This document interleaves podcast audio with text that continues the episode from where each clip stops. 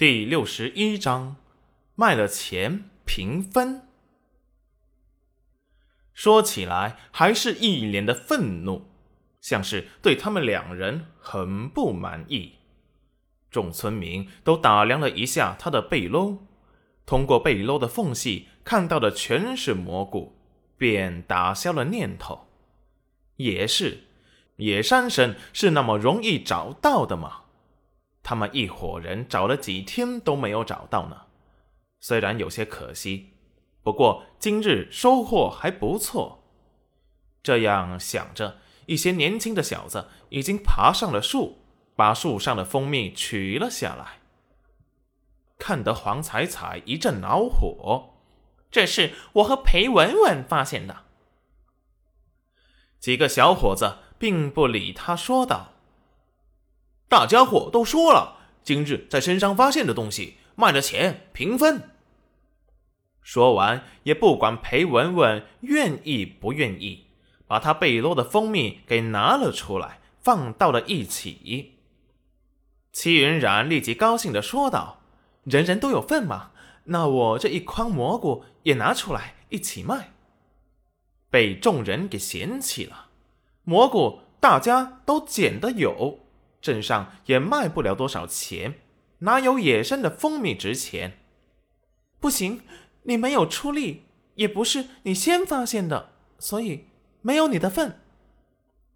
裴文文捂着疼痛的头说道：“本来跟大家一起分，他就不愿意了。他受了这么大的罪，才不要齐云染白白捡便宜呢。”齐云染瞬间气愤道。可是刚才不是我救了你，你就被蜜蜂给蛰死了。那是你自己要救的，我可没想让你救。你要报仇，也应该找黄彩彩要，是他向你求救的。众村民虽然觉得裴文文做的很不道德，可是谁不想多分点银子呢？所以都没吭声，任由他们自己理论。黄彩彩此时才看清裴文文的嘴脸。刚才要不是他向戚云染求救，现在他能保证他还活着，像现在一样中气十足的说话吗？好，那就从我的那份礼给戚云染分一半。哼，裴文文，我算是看错你了。说完，看向戚云染，有些激动，歉意道。齐云染啊，是我以前误会你了，我给你道歉。哎呀，谢谢你不顾危险的救了我。齐云染有些意外，黄彩彩给他道歉了。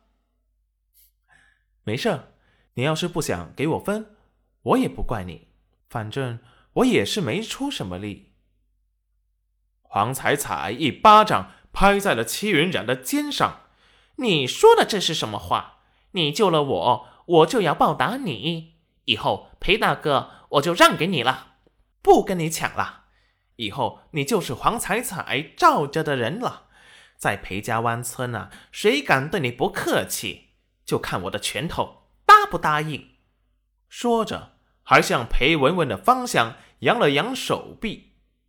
蜜蜂追来时，他讲义气的第一时间。把蜜蜂给引走，可是那裴文文却想趁机背着背篓走掉，却被闻到蜂蜜味道的蜜蜂又追了上去，被蛰得很惨。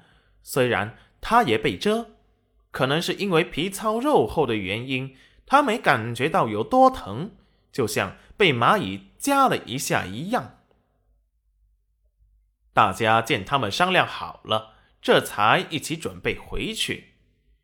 今日上山的人的背篓满满的，捡了野鸡蛋，还有蘑菇和野木耳，想着回去可以吃也可以卖，就很开心。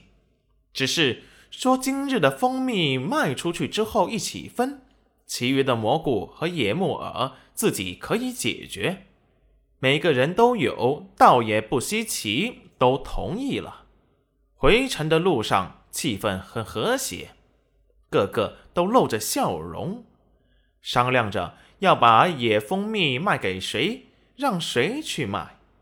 除了裴文文和黄彩彩，齐云然走在最后，也没人关注他，因为他不会分走他们的银子，倒也对他热情了几分。